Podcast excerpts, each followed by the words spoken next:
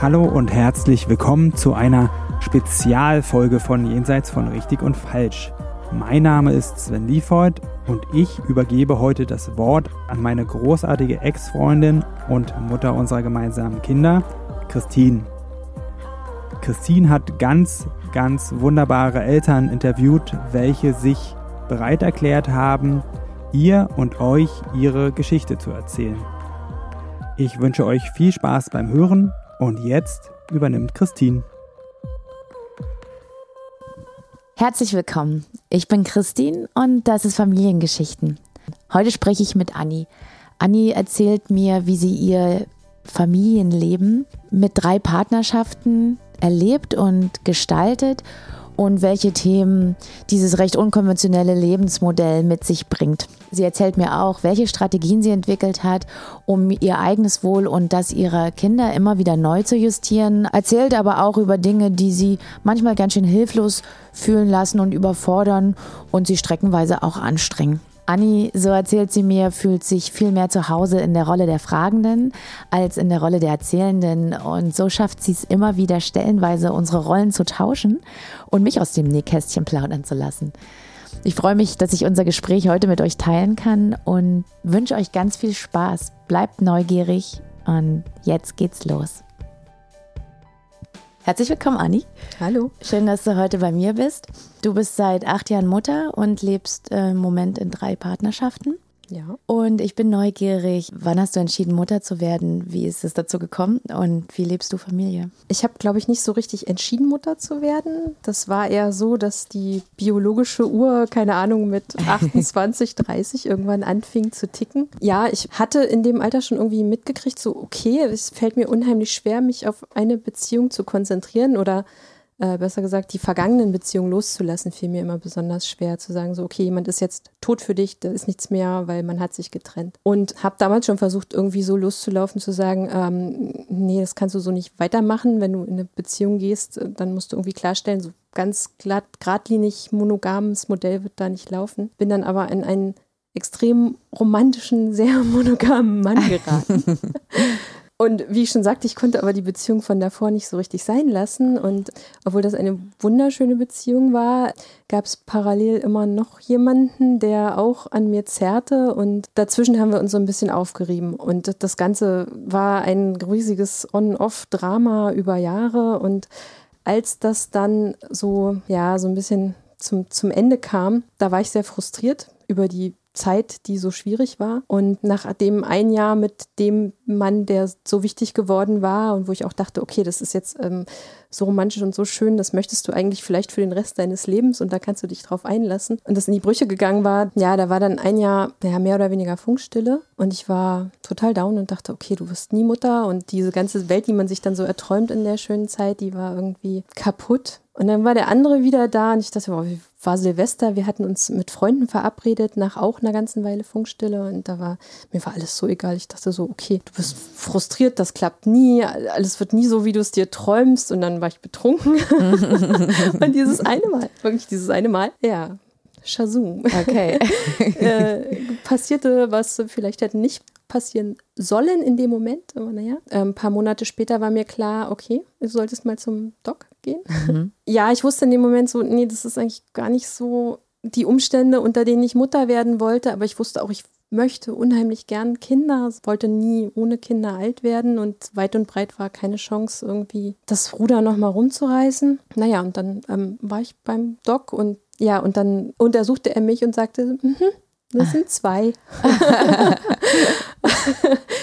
ja, und dann bin ich in, in Tränen ausgebrochen, mhm. ähm, habe die Untersuchung noch über mich ergehen lassen und dann weinend die Praxis verlassen und damit war für mich keine Entscheidung mehr dagegen möglich. Mhm. Ja, also ich habe noch so ein bisschen gehadert, aber ich dachte so, okay, du bist stark, du kriegst es hin, du kriegst es auch alleine hin, du hast auch Unterstützung, so ein bisschen aus der Familie. Ich will das, ich mache das und ähm, ja, ich habe es bis heute nicht bereut. So bin ich Mutter geworden. Mhm. Ja, anfangs habe ich mich sehr zurückgezogen mit den Kindern. Ich habe dann versucht, mit dem Vater der beiden auch tatsächlich die erste Zeit zu verbringen. Der war damals noch sehr jung, uns trennen acht Jahre, die er jünger ist als ich. Was nicht heißt, dass er nicht ein verantwortungsvoller Typ wäre. Also ich habe natürlich ihn auch gleich irgendwie gefragt, wie er das sieht. Und er meinte, wenn du das willst, dann unterstütze ich dich. Und das hat er bis heute gehalten, dieses Wort, und macht er auch wirklich gut. Aber alles war so kaputt. Wir, wir waren nicht zum Zusammenleben irgendwie gemacht. Und er hat mir so die ersten paar Monate war er bei uns, aber ich habe dann ziemlich schnell festgestellt, das klappt hier nicht. Mhm. Habe dann erstmal eine ganze Weile irgendwie allein bestritten. Und also ich habe mich sehr ins Studium gestürzt und habe dann in Berlin den Studienplatz bekommen, den ich wollte, den Master, den ich wollte. Und dann bin ich mit Kind und Kegel nach Berlin. Ich habe in Hannover gewohnt und für die Geburt bin ich erst bei meiner Mutter in Stendal untergekommen für ein paar Monate. Dann wieder nach Hannover. Dann habe ich noch ein bisschen in der Prignitz bei meinem Vater in so einem Bauernhaus gelebt für drei Monate. War wunderschön mit den Kids. Habe dann meine Bachelorarbeit geschrieben und dann bin ich pünktlich zum Master. Hatte ich richtig Glück, hier in Berlin äh, eine Wohnung zu kriegen in der Torstraße. Mhm. Ja, also die ersten Jahre waren so ein bisschen einsam und ich hatte so das Gefühl, okay, also Kinder nehmen einen ja wahnsinnig ein. Es gab damals nichts anderes als die Milchpumpe, Windeln und die, die Uni. Mhm. Was aber okay war, man konnte sich voll drauf konzentrieren und ich brauchte auch nichts anderes. Und dann hat, hatte ich so eine Phase, wo ich dachte, okay, so jetzt könntest du dich mal irgendwie wieder orientieren an was anderem. Und Berlin ist ja auch kein ruhiges Pflaster. Ne? Man kann viel erleben, man kann viel rausgehen. Der Prenzlberg ist auch mit Kindern herrlich so. Du hast für jeden Tag einen anderen Spielplatz und du hast Milchschaumcafés mit Kinderbällebad ohne Ende. Genau, das, das war eigentlich eine schöne Zeit. Ich habe alle meine Partner über Plattformen kennengelernt. Habe ich halt mal so inseriert. Ähm, habe so eine Zeit lang habe ich mir eingeredet, okay, vielleicht brauche ich ja nur so Sexuelles, aber habe dabei eigentlich ziemlich schnell gemerkt, nee, eigentlich willst du eine Beziehung, das bist du nicht. Du bist immer gern in einer Beziehung gewesen. Ich nie schlechte Erfahrungen gemacht irgendwie mit Männern. Und dann habe ich ihn kennengelernt über Plattformen und der lebt so ein bisschen außerhalb von Berlin, hat ein großes Haus, Wohnglück pur, Hund, Katze, Mhm. Tiere, Garten, alles was so eigentlich mein Herz auch höher schlagen Mhm. lässt. Und im Prinzip ist er am ehesten für die Kinder sowas wie ein Vater gewesen. Wobei die jetzt wahrscheinlich sagen würden, sie, sie haben vier Papas eigentlich, Vier. weil alle ja so ein bisschen Papa sind. Also der Die drei leibliche Partner. Vater und Mhm. die drei sozialen Väter. Ja. Wie hat dich denn das Mutterwerden verändert? Was sind für Themen dazu gekommen? Was hast du Neues über dich gelernt? Ich war schon immer relativ stressresistent, aber was für Qualitäten von Stress man erleben kann, davon hatte ich keine Ahnung. Du bist ja auch Mutter, ich glaube, Ja. du weißt, was Ja, ich meine. ja. Dass du wirklich nicht zum Essen kommst und teilweise auf dem Klo mal dein Essen einnehmen musst, um irgendwie dich selber nicht zu vergessen. Also so die ersten Jahre, wo einem sein, der eigene Körper nicht mehr gehört, das, das war schon heftig. Ganz, ganz banale Sachen haben mir irgendwie äh, am meisten geholfen. Best, der beste Tipp, den ich gekriegt habe, war, geh nie mit leeren Händen, nimm immer etwas mit. So mache ich bis heute irgendwie, wenn ich durch die Wohnung laufe, dann Ach so. ist immer irgendwas aufzuräumen so. oder so. Ne? Ja, immer schön eins nach dem anderen. Also wenn dir der Kopf bis hier steht, irgendwie dann sich, sich nicht ausbremsen lassen, nicht zusammenbrechen, so einfach immer nur den nächsten Schritt sehen und den nächsten Schritt machen. So, das habe ich, glaube ich, in der härtesten Zeit gelernt. Und ansonsten bin ich wieder mehr Kind geworden, finde ich. Also die, die Kleinen sind so großartig und man kann wieder so Sachen machen, die man halt früher vielleicht auch verpasst hat einfach. Ich genieße das total. Ich genieße es auch total mit den Kindern zu kuscheln. Die sind sehr anhänglich beide. Gut, habe ich vielleicht auch ein bisschen forciert. das ist bei meinem, jüngsten, bei meinem jüngsten Sohn auch so. Aber Ja. das habe ich auch ja.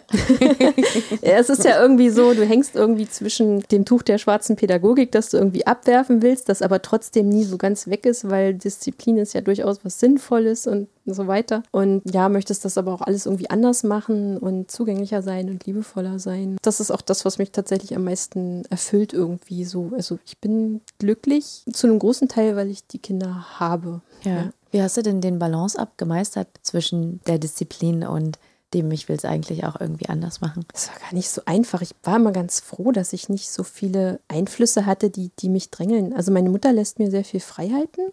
Die hilft uns viel, schafft das aber, äh, und dafür bin ich ihr sehr dankbar, ohne Auflagen, ohne du musst das so machen und du musst das so machen, sondern sie richtet sich sehr nach dem, was ich möchte. Der Papa war ja von Anfang an nicht so der Typ, der sich da einmischt. Also ich konnte immer sehr viel selbst entscheiden und habe viel auch aus dem Bauch heraus entschieden, mich belesen und aber auch geguckt, wie, wie funktioniert jetzt das, wie funktioniert jetzt das. Versucht auch, auch in Schule und Kita irgendwie ähm, andere Konzepte zu gehen. Also wir sind jetzt in einer Montessori-Kita gewesen und in einer Montessori-Schule. Ich habe aber auch mit so freien Konzepten geliebäugelt, vielleicht wirklich gar nicht mehr so direkt beschult wird. Da habe ich mir sehr viel Gedanken drüber gemacht. Ich möchte, dass sie ihre, ihre Motivation aus sich selbst herausfinden. Also mhm. nicht durch Belohnung und Strafe, sondern ein echtes Interesse an der Welt. Und wenn sie dann halt nicht studieren, deswegen, dann ist das halt so. Mhm. Aber dann gehen sie anders, als wir durchs Bildungssystem geschliffen wurden. Ja, und da irgendwie dazwischen, also ich versuche meine Kinder immer ernst zu nehmen, versuche sie halt nicht zu dominieren. Das ist manchmal hart, wenn man verhandeln muss, immer wieder und der Verhandlungspartner wirklich stark ist mhm. oder auch manchmal völlig unsachlich. äh, ja, und irgendwo dazwischen versuche ich den Weg zu finden. Ja. Für die Kinder gibt es vier Väter. Wie ist das entstanden? Naja, es kam dann immer jemand dazu. Das Haus, das Christian da hat, das ist der erste. In dem ähm, du jetzt auch lebst? In dem ich nicht direkt lebe. Also wir waren, ähm, haben dann wirklich so eine Wochenendbeziehung gemacht daraus, mhm. weil ich musste ja studieren und ich hatte die Wohnung in Berlin und irgendwann war ich dann auch beruflich in Berlin gebunden. Deswegen konnte ich gar nicht permanent draußen sein. Irgendwann wurde er unzufrieden, weil er mir vorwarf, ich würde mich nicht mehr so involvieren und ich würde diesen Traum nicht mehr so leben. Und ich glaube, so ein bisschen war diese Unzufriedenheit gar nicht mal so mit mir, weil mein Versichern, dass das eigentlich nicht der Fall ist und dass ich halt nur zeitlich manchmal nicht so hinterherkomme, wie er das sich vielleicht wünschen würde. Das kam nicht so an. Also gefühlt war es eher so doch dieses Abnutzen, was dann nach fünf Jahren Beziehungen nicht so ungewöhnlich ist. Mhm.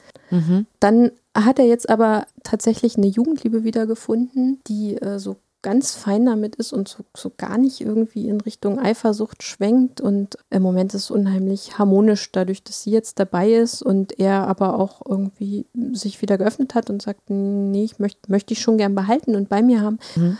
Man könnte sich jetzt da in seinem Stolz verletzt fühlen, erst outgesourced und dann wieder reingezogen zu werden. Aber für mich waren diese Schritte irgendwie aus nachvollziehbar. Und das ist schon irgendwie wichtig und ob das dann Beziehung heißt oder Freundschaft oder ist für mich nicht so super relevant. Mhm. Zu Christian, da habe ich dann auch, dachte ich, du machst alles richtig. Du sagst, wenn jetzt zusammenkommt, dann sagst du gleich von Anfang an, pass auf, aber monogames Beziehungsmodell, das klappt mit mir nicht. Ja wo ich dachte so, okay, das ist sehr ungewöhnlich, wenn das klappt, aber war gleich so, das habe ich schon immer so gedacht und so geht es mir auch. Und da hat die erstmal so, naja, Vorsicht, das klingt jetzt erstmal sehr schön, ne, aber was wirklich eigentlich alles drinsteckt, da machst du dir vielleicht nicht so Vorstellungen von. Ja, haben uns da so langsam rangetastet, aber es hat sich tatsächlich über die Jahre gezeigt, dass er da sehr souverän mit umgeht. Er ist auch kein Chauvinist, wir sind sehr gleichberechtigt in der Beziehung. Dann haben wir versucht, das zu leben. Wobei Andreas ist jetzt noch nicht so lange, den habe ich September letzten Jahres kennengelernt. Und das ist aber gleich sehr, sehr fest geworden. Ja. ja. Der kommt aus Stuttgart, ist sehr weit weg. Er hat ein sehr moderates Arbeitsmodell. Er muss nur drei Tage die Woche und gönnt sich den Luxus, dann immer so drei Wochen am Stück bei uns zu sein und Aha. drei Wochen wieder zu Hause. Ja, das ist ganz schön, weil da leben wir wirklich dann konst konstante Beziehungen. Es ist bitter, wenn er dann wieder fahren muss, mhm. aber in der Zeit ist es schon wirklich sehr familiäres Zusammensein. Mhm. Wie organisierst du das zeitlich?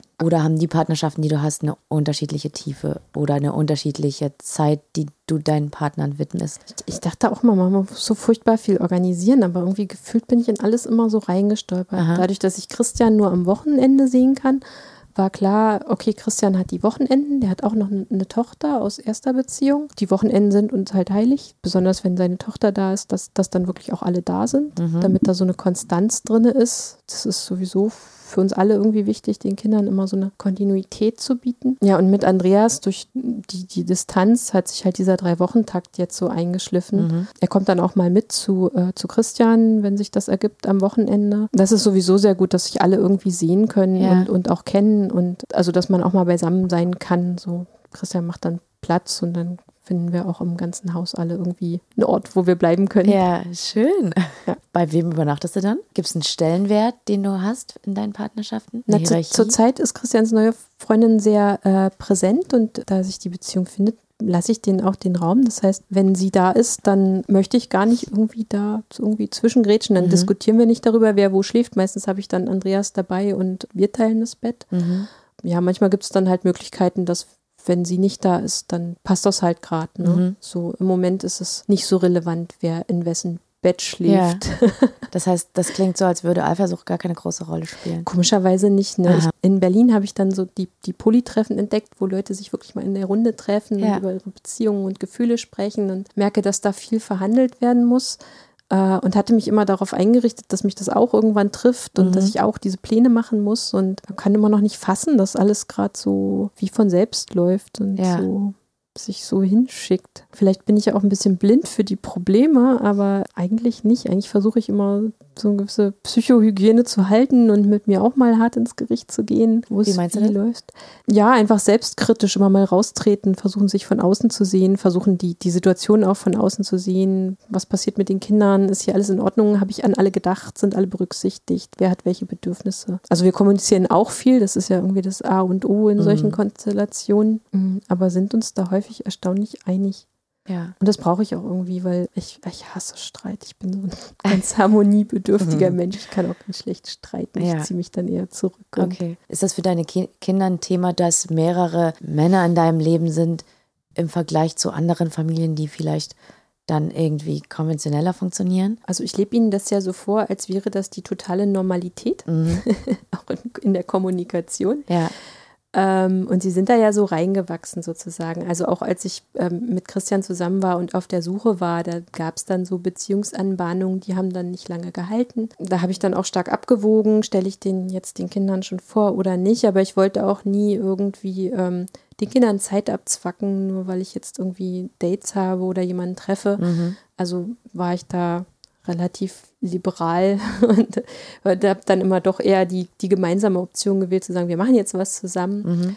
Und ja, da ging dann auch mal jemand wieder und das haben die immer alles erstaunlich gleichmütig hingenommen, weil sie, glaube ich, in so einem jungen Alter noch nicht so ein Konzept von Beziehung hatten und wie so eine Familie aufgebaut sein sollte. Mhm. Jetzt so mit Anfang Schule, da kommen mal die ersten Fragen. Und da kommen auch mal so Überlegungen zu. Jetzt, wie dieses, wir haben ja eigentlich vier Papas, das äh, habe ich mir nicht ausgedacht, das haben sie halt selber so zitiert. Ja. Da sie aber immer sehr aufgeklärt waren die ganze Zeit über, also es gibt ja keine Geheimnisse und ich sage immer sehr offen, was los ist, kommen da relativ wenig Fragen. Mhm. Weil ich, ich richte mich darauf ein, dass es in der Pubertät noch ganz andere Ja. ähm, Grabenkämpfe geben wird, vielleicht da um Meinungen und Ansichten und Mhm. wie was zu sein hat. Ja, ich glaube, also sie sind da so reingerutscht und es ist für sie ist es, glaube ich, normal. Aber ich merke auch, dass sie, ähm, dass sie, glaube ich, schon auch Stabilität suchen. Sie sind sehr offen, sie binden sich schnell an, an jemanden, der da kommt. Und manchmal wünsche ich mir eher, so sie noch mal ein bisschen zu bremsen, weil so ein, ich glaube, so eine Distanzlosigkeit, die ist auch nicht gut. Bin ich auch kein Mensch für so. Ich denke schon, dass es gut ist, erstmal ein bisschen reserviert zu sein und zu gucken, wer ist denn mein Gegenüber und sich auf den einzustellen, als den so, so einzunehmen. Aber gut, sie sind eigenständige Charaktere und ich versuche ja nur zu lenken Ja, und, und zu, zu sehen und zu verstehen. Mhm. Wenn du sagst, du versuchst sie dann zu bremsen, wie, wie machst du das? Ja, bei Andreas zum Beispiel, da sind sie manchmal schon irgendwie sehr übergriffig, was so toben und, und spielen und er- kann sich nicht so wehren. Ne? Manchmal muss er auch sagen, "Jetzt Schluss, ich muss jetzt meine Sachen machen, das geht jetzt hier nicht. Und dann nehmen sie aber die volle Zeit und die volle Aufmerksamkeit und dann versuche ich halt auch mal zwischenzugehen und zu sagen, Moment, jetzt, äh, also dann ergreife ich Partei für ihn, dass, dass das jetzt zu viel ist einfach und dass sie jetzt mal zurücktreten müssen. Du hast jetzt schon ein bisschen von Christian erzählt. Wie sind deine anderen Partner auf die Kinder zugegangen? Kim hat selber einen Sohn, ist alleinerziehend und der ist ganz wunderbar. Also er hat eine- seine ganz eigene Philosophie von Kindererziehung, die völlig, völlig anti-autoritär sein soll. Ja. Sein Sohn ist da so ein bisschen der Meinung, dass das vielleicht nicht der beste Plan war, aber er lebt das wirklich. Und die Kinder dürfen bei ihm erstmal so ziemlich alles, wenn sie nur dazu stehen. Auch da wieder jemand, der so keine Grenzen setzt, so richtig. Was sie auch manchmal schamlos ausnutzen, wo ich mir auch so denke, oh nein, du hast das Kind jetzt eine Stunde getragen auf den Schultern. Ja. Ich sehe, es tut dir weh. Ja. Warum, warum machst du weiter? Aber auch wieder was, wo ich mich nicht einmische irgendwie. Also manchmal ja, manchmal nein. Ja, aber er, also er geht großartig mit denen um und die nehmen das auch gern an. Ja. Ja, und Christian, ja, hat ja auch eine Tochter und die sowieso ja gleiches Alter. Das ist, ist so, so reingewachsen. Ne? Wir sind ja zusammen groß geworden sozusagen. Damit ich nicht durcheinander komme. Christian ist der, mit dem du am Wochenende siehst. Mhm. Nee, ja, und Andreas ist der, den du alle drei Wochen siehst. Mhm. Und Kim, Kim sehe ich relativ selten, weil er auch wahnsinnig eingespannt ist. Also Ja. er furchtbar viele Aktivitäten, ist politisch sehr aktiv, macht in verschiedenen Vereinen mit. Wir versuchen es immer, was freizuschaffen, aber tatsächlich ist er wahnsinnig schwer zu kriegen irgendwie in seinem Terminkalender. Letztens sind wir wieder eine Woche zusammen in Urlaub gefahren und sobald er irgendwie Zeit hat und unterwegs ist und dann bei mir mal reinschneiden kann, dann kommt er halt und übernachtet mal. Also wir, wir nutzen jede paar Stunden, die wir uns dann nehmen können, ja. die nutzen wir auch. Aber ja, es ist eigentlich ist es zu wenig. Es ist deswegen wahrscheinlich auch nicht die engste Beziehung, aber ähm, und wir hatten auch mal überlegt, ob das so Sinn macht, aber kamen beide zu dem Schluss, nee, nee, wir wollen das schon so mhm. und machen gerade das Beste draus unter den Umständen. So. Und wie ist deine Beziehung zum Papa der Kinder? Der hat gesagt, er, er zieht mit und ja. wirklich seit es sie gibt, kommt er kontinuierlich. Mal sind es alle zwei Wochen, mal ist es nur einmal im Monat, aber das seither immer und wenn mal Not am Mann ist, kann ich auch einfach rufen. Ja, er hat schon eine Sonderposition. Als leiblicher Vater habe ich das Gefühl, die merken das schon irgendwie, dass da diese Blutsverwandtschaft da ist. Also sie sind sehr, sehr offen mit ihm. Er ist eigentlich immer zu uns gekommen. Jetzt habe ich angefangen, dass die Kinder auch mal Wochenende einzeln bei ihm bleiben können, weil ich auch merke, es tut einen eigenen Zwilling mal ganz gut, getrennt was zu machen. Mhm. Und alleine mit Papa, das ist, das ist auch eine schöne Zeit, möchte ich gern auch öfter jetzt so machen. Wir verstehen uns gut, aber wir haben ein sehr freundschaftliches Verhältnis, würde ich sagen. Aber ich habe ihn schon lieb. Und wie schaffst du dir Raum für dich? Ich brauche den nicht so. Das ist ja alles mein Raum. Ja. Wie die Kinder sind mein Raum, die habe ich mir so Aha. ausgesucht. Die Männer habe ich mir so ausgesucht und alles, was ich sonst noch so auf dem Tisch habe. Also ich liebe meinen Job. also ich, ich mag bauen und werkeln und handwerken ja. sehr gerne. Das versuche ich auch irgendwie gerade so in mein Leben zu integrieren. Ein bisschen weniger am Computer abhängen, ein bisschen mehr körperlich was tun. Tatsächlich auch selber anzupacken. Das ist, das ist so mein Raum. Ich könnte mich nicht abends von Fernseher setzen. Ich habe überhaupt, ich hab überhaupt keinen Fernseher. Mhm. Klar gucke ich mit den Kindern mal irgendwie einen Film oder so und genieße das dann auch. Aber so dieser, das so mal runterkommen, abschalten, ich, ich bräuchte das irgendwie, glaube ich, gar nicht. Das heißt, du brauchst auch gar nicht alleine sein. Ich genieße das, wenn ich die Zeit habe. Ne? Ja. Ne? Wenn ich so im Garten arbeite oder so, dann ist das ja auch runterkommen. Ja. Und ja, schon so mal ein bisschen Ruhe finden. Aber das findest du im Alltag ja auch. Und sei es, dass ich in der Bahn sitze und mal nur aus dem Fenster schaue, das genügt mir schon irgendwie. Beim, beim Hin- und Herfahren oder mal eine Stunde Autofahrt, da komme ich auch zur Ruhe, da sortiere ich auch meine Gedanken. Das reicht mir eigentlich. Und der Rest ist das quietschebunte Leben, das Spaß macht. So es, es gibt nichts, wovon ich mich erholen muss in dem Sinne. Was würdest du sagen, was die letzten Jahre für Herausforderungen mit sich gebracht haben oder was auch das Familienleben mit mehreren Partnern für Herausforderungen geschafft haben und wie bist du damit umgegangen? Also als es mit Christian so schwierig war, das war eine schwere Phase, nochmal zurückzurudern, zu sagen, okay, dieses Zuhause, was du dir jetzt hier so erträumt hast und wo du wahnsinnig viel investiert hast, fahren zu lassen, das, das war knifflig, sozusagen, okay, also ich, ich hätte ja bleiben können trotzdem und da hatte ich die Wohnung in in Berlin gekündigt und wollte wirklich mit zu ihm ziehen, als es schwieriger wurde. Ne? Ich habe das Gefühl, je näher ich rückte, desto kniffliger wurde das. Mhm. Da, da ging dann auch Corona los und hockte viel aufeinander, wo ich so merkte, okay, wenn du dich jetzt abhängig machst und das bleibt dann so da war so eine gewisse Respektlosigkeit auch drin, die ich, die ich nicht ertragen hätte. Das war schwierig zu sagen, okay, ich mache das jetzt, ich suche mir jetzt hier in der Nähe eine Wohnung. Okay, die wurde, die wurde dann auch teurer, teurer als ich wollte. Mhm. Gut, Berlin und Umland. Diesen Schritt nochmal zu gehen, irgendwie wieder zu sagen, nee, dann bleibe ich eigenständig. Das war schwierig. Ja, und diese ewigen Zweifel, ähm, mache ich das alles richtig? Bin ich jetzt eine gute Mutter, wenn ich so zerstreut bin? Die Kinder sagen natürlich auch manchmal, also sehr schön, dass die Männer da sind, aber die kommen auch mal und sagen, nee, ich muss Mama ja mit denen teilen und das ist dann doch nicht so cool. Mhm. Auch wenn ich mal versuche, irgendwie, dass sie genauso viel davon haben, wie sie hergeben müssen, mhm. versuchen sie es halt auch mal irgendwie auf die Schiene. Also meine Aufmerksamkeit ist da irgendwie schon ihr Primat. Ja, manchmal kann man sich nicht zerreißen so und müsste das, aber das ist immer schwierig so. Auf, auf wen achte ich jetzt am meisten? Und, wie gehst du daran? Ja, die Kinder haben schon Prio, ja. aber die sind ja auch nur glücklich, wenn ich glücklich bin. Ne? Mhm. Und ja, so Mittelmaß finden irgendwie. Aber tatsächlich ist ständig präsent das schlechte Gewissen, nicht genug für die Kinder da zu sein. Ja. Gerade, gerade wegen Job und dem ganzen Drumherum. Gar nicht mal so wegen der Männer. Es ist wirklich die, die Zeit für alles andere drauf geht. Aber gut, das muss ja auch alles irgendwer bezahlen. Die Wohnung, das Spielzeug. Wir versuchen möglichst wenig zu brauchen und möglichst viel zu machen. Was würdest du sagen, sind deine Kraftquellen? Ruhe. Ich bin gern in der Natur so. Ich, also wenn mein moralischer Kompass stimmt, ich das Gefühl habe, ich tue keinem weh und alles, was ich tue, ist richtig. Also wir sind ja auch Veganer. Für mich ist das schlüssig gemeinsam, weil das sind beides irgendwie so zwei leidfreie Ideologien. Genau, dieses äh, niemand leidet unter dem, was ich tue. Keiner mhm. wird gequält, keiner wird belogen, keiner muss emotional darunter leiden. Das klappt vielleicht nicht immer so gut, ne? wenn man keine Zeit hat füreinander, dann ist das so. Aber das ist ein gutes Gefühl. Ich, ich bin da mit mir im Reinen, dass ich irgendwie so einen Weg gefunden habe, der für mich das Richtige ist. Daraus schöpfe ich viel Kraft. Also ich bin gefühlt jetzt irgendwie viel mehr mit mir im Reinen, als das noch in meinen jungen 20er Jahren der Fall war und sei es auch bis Mitte 20, wo du so denkst, irgendwie haut doch alles nicht hin. Es, es ist doch alles ganz anders, als die Menschen das leben. Und ähm, ja, so langsam habe ich so meinen Weg gefunden. Mhm. Und da drin ruhe ich so ein bisschen. Ich freue mich so, dass ich diese Privilegien habe und diese Freiheit habe. Und ich wünsche vielen anderen Menschen und ich sage nochmal Frauen, dass sie die auch haben, diese Möglichkeiten und diese Freiheiten. Wir leben, was das betrifft, äh, in so einer guten Zeit und in so einer guten Welt. Das ist, das ist schon was, wofür man sehr dankbar sein kann und was nicht selbstverständlich ist und was auch noch ausgeweitet werden kann. Was meinst du speziell für Privilegien? Erstens mal nicht völlig dafür diskriminiert zu werden, dass ich jetzt mehr als einen Partner habe. Mhm. Ne? Das äh, ist, wenn man die Geschichte anguckt, wäre ich vielleicht zu manchen Zeiten dafür mhm. äh, gehängt worden. Ja.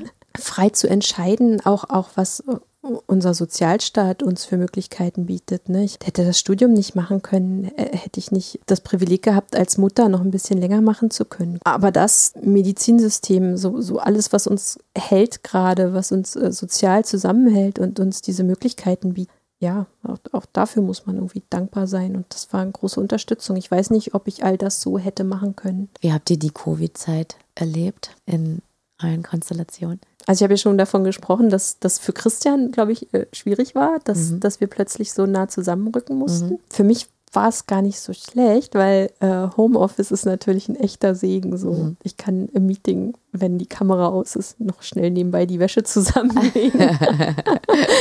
und äh, ich spare mir die, den Weg zur Arbeit und so und kann mich ganz anders organisieren. Ich mache auch mal einfach manchmal, wenn die Kinder schlafen, abends den Rechner nochmal an und habe da nochmal ganz neue Freiheiten dazu gewonnen. Ja, die, die Angst ist immer so ein bisschen dabei gewesen und aber dieses Einigeln dadurch, dass ich sowieso viel digital kommuniziere und viele Freunde in, in Hannover zurückgelassen habe, mit denen ich dann auch eher mal telefoniere oder so und ja in die Beziehung auch so eingebunden war, die ich ja trotzdem gesehen habe. Also da haben, da haben wir tatsächlich, kann ich das jetzt laut sagen, waren wir nicht so artig. also für mich war das alles ein Haushalt. Ich habe da nicht irgendwie unterschieden, Aha. dass ich jetzt den einen Mann sehen darf oder den anderen nicht. Ja. Von anderen Polybeziehungen gehört, wo das wirklich strikt dann gehandhabt wurde, wer dann Haushalt ist und wer nicht. Also diese Aufspaltung habe ich nicht gemacht. Von daher habe ich es nicht so schlimm erlebt. Ich war eingebunden wie eh und je ja. und habe Freiheiten dazu gewonnen. Ja, gut für dich. ja, wie war es für dich? die Anfangszeit, die war total schön, weil ich nicht, ich bin Erzieherin und die Kitas waren erstmal zu. Und es gab noch keine ganz lange Liste von den so, sogenannten systemrelevanten Berufen und deswegen war ich zu Hause und meine Kinder waren zu Hause und äh, Sven, der Papa, war zu Hause und wir haben so eine schöne Familienzeit zusammen gehabt, weil wir einfach äh, von morgens bis abends zusammen waren und dadurch, dass diese ominöse Krankheit, äh, ja, Krankheit irgendwie so im Raum schwebte, sind wir, sind wir vier total nah zusammengerückt und ganz weit weg von allen anderen. Das war wie so ein ähm, Gefühl in so einem Horrorfilm, wo die Welt gleich untergeht und alle Leute kaufen die Läden leer und das war so ein verrücktes Knistern in der Luft und deswegen haben wir uns relativ am Anfang jedenfalls separiert und waren aber total nah. Deswegen war das schön. Dann musste ich wieder arbeiten, die Kinder konnten aber noch nicht in die Schule und dann ist es ein bisschen anstrengender geworden. Du hast zwar schon gesagt, Eifersucht spielt keine Rolle. Das heißt, jeder Partner kann dem anderen Partner Zeit mit dir gönnen, ohne dass er Angst hat, zu wenig davon zu kriegen. Der Kim mault schon manchmal so ein bisschen. Ja. Weil, weil er ja auch so unflexibel ist. Ne? Es muss dann irgendwie in seinen Zeitplan passen. Mhm. Und okay, wenn Andreas drei Wochen da ist und ich gestehe, seit er da ist, bin ich sehr eingenommen und das war schon nicht ganz fair, wie die Einteilung dann war. Aber da ging es halt, wie gesagt, nicht so sehr um die, die Eifersucht, dass einem was weggenommen wird, sondern es ging wirklich blank um diese Zeiteinteilung, wo ich dann auch sage, immer wenn du doch keine Zeit hast. Und dann haben wir aber auch versucht, also ich habe versucht, das irgendwie zu verbessern und, und zu sehen, dass wir auch mal was parallel machen oder dass ich auch, obwohl Andreas da ist, dann trotzdem irgendwie mal zu Kim fahre und so. Und das versuche ich auch immer noch zu verbessern. Ich glaube, je weniger Zeit du verbringst, desto weniger bist du connected, ne? Dann Mhm. merke ich so, oh, jetzt habe ich aber mal wieder gar nicht losgekriegt, was in deinem Leben gerade so los war. Mhm. Und es fühlt sich schon schlecht an, so Mhm. wenn ich merke, oh, ich, bin- ich bin ein bisschen raus. Das ist dann unangenehm, das versuche ich irgendwie auszuschleichen. Und bei Andreas habe ich auch tatsächlich ein bisschen Schwierigkeiten, meine eigene Eifersucht so in den Griff zu kriegen. Der hat jetzt noch ein Mädel kennengelernt. Ist erstaunlich immer, also habe ich jetzt auch ganz oft in Polikreisen gehört, lernt, lernt die anderen Mädels kennen, ist wirklich wichtig. Ist immer so, wenn die so weit weg sind und du hast keine Ahnung, wie diese Beziehung abläuft, dann schmückst du das irgendwie aus und dann springen so alte Quellen wieder an von Verlustangst oder ähm, den eigenen vielleicht Minderwertigkeitskomplexen Mhm. die man so mit sich rumschleppt. Ja, dann, dann aber freue ich mich auch, dass ich da mal äh, irgendwie mal wieder gezwungen bin, auch an mir selbst zu arbeiten. Wie machst du das? Ja, Introspektion, ne? Woher kommt das? Warum ist das jetzt so? Ist das, ist das, ist das wirklich so? Müsste ich mir jetzt überlegen, ob, ob, ich, ob ich dadurch weniger von ihm habe, ob ich ihn verlieren könnte. Und manchmal bin ich auch einfach nur amüsiert darüber, was im Kopfkino so abgeht. Und wenn du dann doch mal dann konkret darüber sprichst, wie die Realität dann vielleicht doch eher aussieht. Ja, also reden hilft irgendwie. Ähm, Mhm. ich finde, Eifersucht kommt immer wie so ein, wie so ein Rush, wie so eine Welle. In dem Moment, wo ich von was überrascht werde, kenne ich schon, bald so auf, macht ein schlechtes Gefühl in der Magengrube und dann, wenn irgendwie das Stirnhirn anspringt und äh, dir sagt, äh, ja, was ist so und so und so, dann braucht es eine Weile und dann ebbt diese Welle auch wieder ab. Man Ja. kann die kommen und gehen sehen. Was mich immer so ein bisschen beschäftigt und nie losgelassen hat, ist dieser Reiz der Exklusivität. Also, dass mich diese Mhm. Beziehung damals nie loslässt, irgendwie das, ich weiß nicht, ob das der ganze Chemiecocktail ist, der das Gehirn dann so leuchten lässt und man, man entwickelt ja wirklich eine Art Sucht irgendwie nach jemandem, an dem man sich so eng bindet. Und Liebe erzeugt ja zwischen zwei Menschen so eine Art Resonanz und die habe ich damals als sehr magisch empfunden. Und das ist irgendwie so ein Ideal. Und dadurch, dass das ja nun dummerweise diese Monobeziehung war, oder was heißt dummerweise? Also die, die Frage bleibt für mich immer offen. Lag das jetzt an dieser Monogamie Mhm. oder lag das an dem, was einfach zwei, zwei Menschen verbindet und, und könnte mir ja auch mit äh, Polypartner genauso passieren. Mhm. Oder eben nicht. Ist diese, ist diese Tiefe in der Monogamie verankert oder nicht? Mittlerweile rational würde ich sagen, nein, aber ich erkläre das meinem Bauch immer mal wieder aufs Neue. Okay, also der, die Gedanken kommen immer mal wieder. Ja, ja, das, Mhm. äh, das lässt mich nicht so ganz los. Romantik ist halt was Schönes, ne? Wir kriegen sie äh, immer wieder ähm, in Filmen, in Liedern, in Songs, die, das verfolgt dich überall hin. Gerade habe ich Friedemann Karich gelesen, Wie wir lieben. Mhm. Das ist ein gutes Buch, um, Mhm. um darüber zu reflektieren, weil ja, das so, so ein bisschen aufgedröselt wird, was, was Prägung ist, was Evolution ist. Äh, er hat dann einen sehr guten Job gemacht, äh, viel zu recherchieren Mhm. und ein paar Geschichten einzuweben, die das irgendwie so tragen und auch ein bisschen äh, mit Leben befüllen, also ein Narrativ haben einfach. Ja, und, und aber auch, wie, wie wir so daz, dazwischen dann ticken und was dann eigentlich realistisch ist und wa- warum eigentlich die heutige Gesellschaft diese serielle Monogamie so pflegt und wie es doch manchmal klappen kann. Es, es gibt diese ja durchaus diese monogamen Beziehungen, die Mhm. von Anfang bis Ende glücklich sind und Mhm. Das ist ja auch was Wundervolles. Also Respekt. Ich äh, freue mich für jeden, der das so leben kann. Wobei ich glaube, auch Glück ist ja relativ, weil ich glaube, ohne Auf- und Abphasen kann man nicht ein Leben lang seine Beziehung gestalten. Esther Perel, die hat gesagt, man hat in seinem Leben ganz viele Partnerschaften, entweder mit ganz vielen unterschiedlichen Menschen oder mit einem.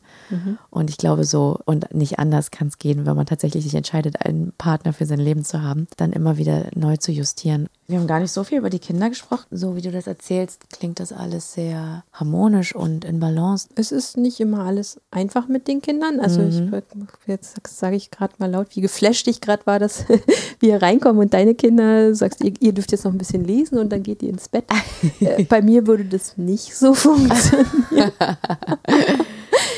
Also ich habe schon ein bisschen angedeutet, dass es dieses sich zerreißen, um, um den Kindern gerecht zu werden. Tatsächlich streiten die auch ziemlich viel. Gut, das ist jetzt vielleicht so eineige Zwillinge. Sie sind sehr gleich und dann gibt es Gerangeln, sind aber doch teilweise vollkommen unterschiedlich in Mhm. ihren Charakteren. Das kontrastiert sich witzigerweise so ein bisschen. Ich würde härter mit mir ins Gericht gehen, wenn sie jetzt nicht wirklich eineige Zwillinge wären, die unter gleichen Umständen groß geworden sind, dann könnte man ja sagen, okay, es liegt an der Mutter, äh, was hier und da mal schief läuft. Aber ich denke so, okay, in der einen sehe ich halt auch, dass sie total harmoniebedürftig ist und ich sehe ganz viel, wie sie für ihr Alter erstaunlich gut zurücksteckt, Ja. um den Haussegen so hochzuhalten, wenn es mal irgendwie knirscht. Und die andere ist sehr fordernd. Sie so, ich will gesehen werden und Mama nimmt mich wahr und jetzt und ich und hier und gleich und Bedürfnisaufschub ist was, das lernen wir gerade erst noch. Mhm. Da hätte ich gedacht, mit acht könnte man schon weiter sein.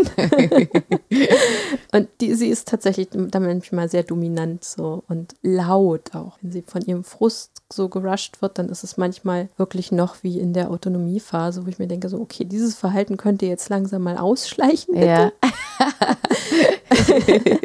äh, dafür bist du definitiv zu alt. Wo du dich dann auch gleich wieder fragst, ist es irgendwie mein Lifestyle? Hat es irgendwas mit mir zu tun? Habe ich irgendwas falsch gemacht? Ja, ja die Zweifel, die ewigen Zweifel. Mhm. Aber gefühlt, ja, darf so ein Kind auch mal aus der Reihe tanzen und nicht so sein, wie wir es uns äh, immer wünschen. Und dann muss man da halt mal durch. Solche Wutwallungen bei ihr mit stoischer Ruhe auszuhalten und danach mit viel Kommunikation zu gucken, ob man das nicht hätte irgendwie anders lösen können. Ja, ja das ist so, so mein Hauptsorge im Moment, ja, ihr beizubringen, dass man frustriert sein manchmal aushalten können muss oder auch mal zurückstecken muss. Das sind aber wirklich Banalitäten, über die sie außer sich gerät. Ja. Das ist schwierig. Ja, wenn du auch sagst, du bist sehr harmoniebedürftig, dann mhm ist es wahrscheinlich nochmal extra herausfordernd. Quasi das Gegenteil. Das belastet tatsächlich auch die Beziehung. Ne? Andreas ja. ist auch ein sehr ruhiger Typ und der steht sehr hilflos davor, manchmal, wenn mhm. sie so laut wird. Ja, also mittlerweile weiß er auch nicht mehr, also gute Ratschläge kriegst du ja als Mutter andauernd mhm. zugeworfen mhm. und der hat es natürlich auch versucht. Ne? Merkt aber auch, es ist nicht irgendwie Inkonsequenz. Ne? Ich versuche natürlich auch dem Kind irgendwie trotzdem Rahmen und Grenzen zu zeigen und ich gebe nicht nach. Ne? Wenn sie dann weint, weil sie jetzt ihr Eis haben will, aber nicht kriegt, dann ist das so und dann bleibt das so. Mhm. Daran liegt es nicht. Ja. Das ist gerade unsere Baustelle. Und wie geht der andere Zwilling damit um, der ja dann auch eher harmoniebedürftig ist, wie du gesagt hast? Das ist das. Sie zieht sich dann zurück. Sie, ja. oh Gott, sie ist so süß. Manchmal versucht sie Mama dann zu trösten. Manchmal versucht sie mit Mama zu sein, das volle Spektrum. Aha, aha. Schwierig, weil das eine Kind dann immer denkt, ich bin ja das schwarze Schaf und sich das auch mittlerweile schon einredet mhm. und selbsterfüllende mhm. Prophezeiung, versuche ich das irgendwie abzuwenden ja. und versuche sie auch ein bisschen darin aufzufangen, zu sagen, ja, okay, wir haben diese Probleme, aber ich verlange nicht von dir, dass du perfekt bist. Das ist jetzt halt so und lass uns nicht darauf gucken, ob Mama jetzt irgendjemand mehr oder weniger lieb hat, sondern lass uns gucken, wie wir uns helfen können, damit umzugehen und diese, ich nenne es mal wirklich Anfälle irgendwie abzufangen und da nicht reinzusteuern, vielleicht schon vorher abzufangen. Mhm. Also guck auf dich selbst, wie du, wie du mit deinem Frust umgehst und wir versuchen da irgendwie Wege zu finden, uns auszuprobieren, ja. was man machen kann. Ne? Also ja.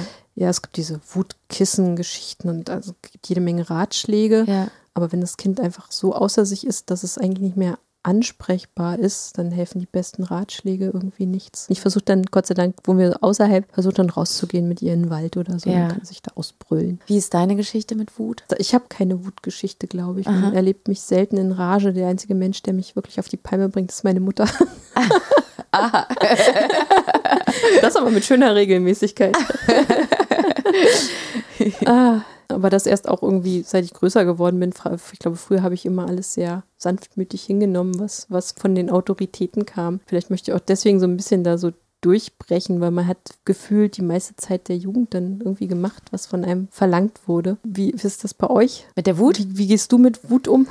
oh, ich habe eine ganz lange Geschichte mit Wut, weil ich glaube, da gab es keinen Raum als Kind, als Mädchen in, in meiner Generation wütend zu sein oder aggressiv zu sein. Das war einfach nicht in Ordnung. Und ich war ganz lange ganz impulsiv wütend, so wütend, dass als die Kinder klein waren, dass ich, wie du deine Tochter beschreibst, ähm, auch überhaupt null Impulskontrolle hatte und irgendwie Tassen kaputt gemacht habe oder Spielzeug, wirklich, weil ich so wütend war und so hilflos. Und tatsächlich erst auch durch Introspektive und viel Arbeit lernen musste, was steckt denn da dahinter, was ist das denn? Und wo fange ich denn an, mich gut um mich zu kümmern, bevor es eskaliert.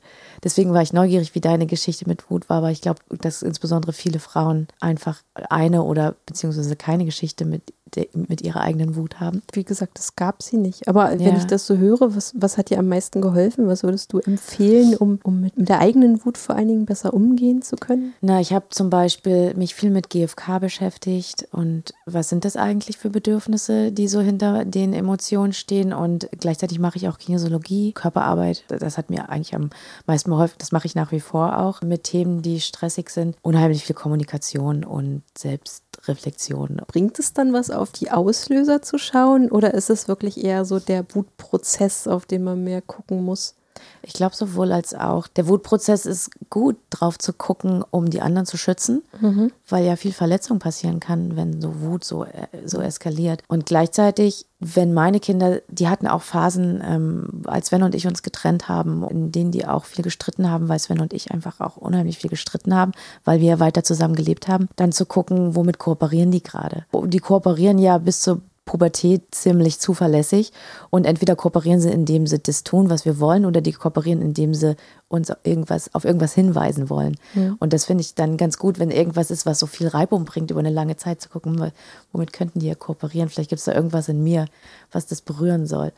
Bevor du Kinder bekommen hast oder vielleicht auch als deine Kinder noch ganz klein waren, hast du irgendein Ideal gehabt, wie du als Mutter sein willst oder Erwartungen, die du als Mutter hast und inwiefern lebst du das oder hat sich das dann nochmal verändert im, auf deinem Weg? Ich habe ganz lange überlegt, kann ich überhaupt Mutter werden? Kann ich auf diese Welt, die ja irgendwie schon mit Menschen ganz schön überlastet ist, will ich da wirklich noch welche reinsetzen? Und wenn ich die da reinsetze, wie werden die leben? Wie werden die groß? Was, was dürfen die erwarten von ihrem zukünftigen Leben? Also das war wirklich hatte lange innere Kämpfe und kam zu dem Schluss, ja, erstens, wenn die Welt irgendwie besser gemacht werden soll, dann wird sie es bestimmt nicht von den Leuten, die sich keine Gedanken darüber gemacht haben. Also hast du irgendwie die Verantwortung, Menschen in die Welt zu setzen, die versuchen vielleicht im Idealfall sie irgendwann selbst besser zu machen. So, das mhm. klingt jetzt alles sehr idealistisch, aber äh, das sind Sachen, die sind mir sehr wichtig. Nun habe ich ja nur bedingt Einfluss darauf. Äh, ne, ich will ja auch den Kindern gewisse Freiheiten lassen. So, ich kann ihnen eigentlich nur vorleben, was ich denke, was gut und richtig und wichtig ist und ihnen selber diesen emotionalen Kompass, den ich habe, irgendwie versuchen mitzugeben.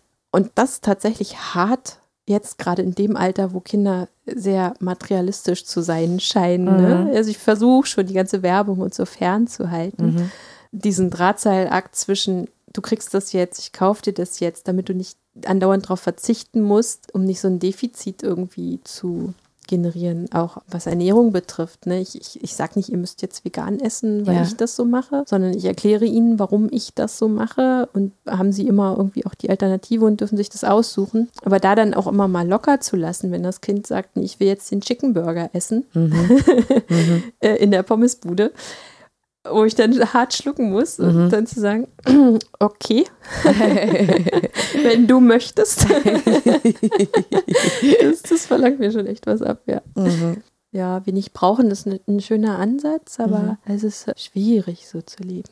Mhm. Ich habe noch eine kleine Blitzrunde zum Schluss. Blitzrunde heißt, deine Antworten sollen möglichst kurz sein oder vielleicht fällt dir auch nur ein Wort ein. An welche Sprüche oder an welchen Spruch erinnerst du dich mit Freude, und an welchen mit Grauen von deiner eigenen Mutter bzw. deinen eigenen Eltern? Mit Grauen, das mir vorgeworfen ich, wurde, ich, ich sei schlampig, was Ordnung angeht. Mhm. Meine Mutter ist Messi. mit Freude, mir fällt keine ein, aber ich glaube, sie war immer irgendwie stolz auf mich und dass ich meinen Weg mache. Mhm.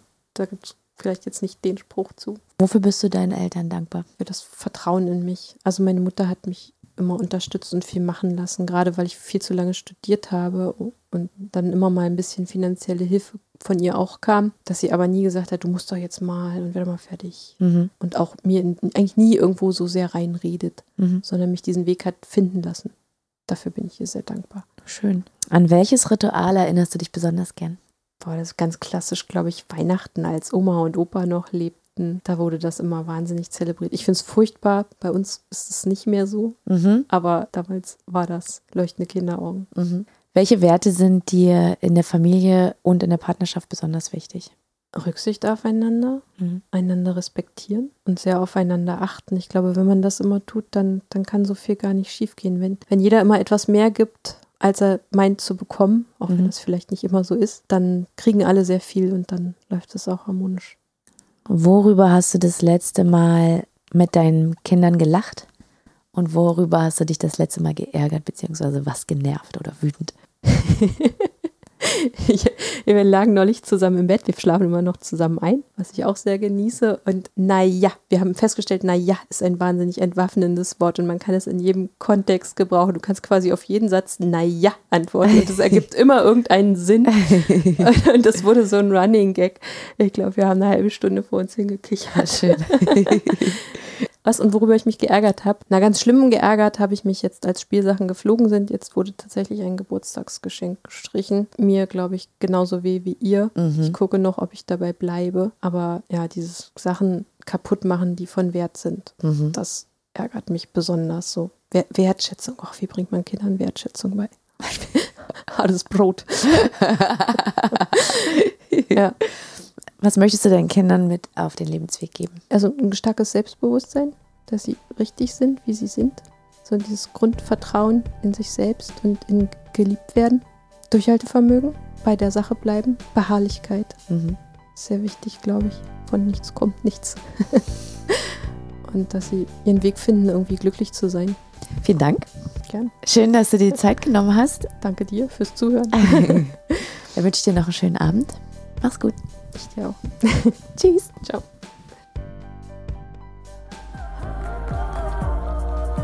So, das war's für heute mit Jenseits von Richtig und Falsch. Vielen Dank fürs Zuhören.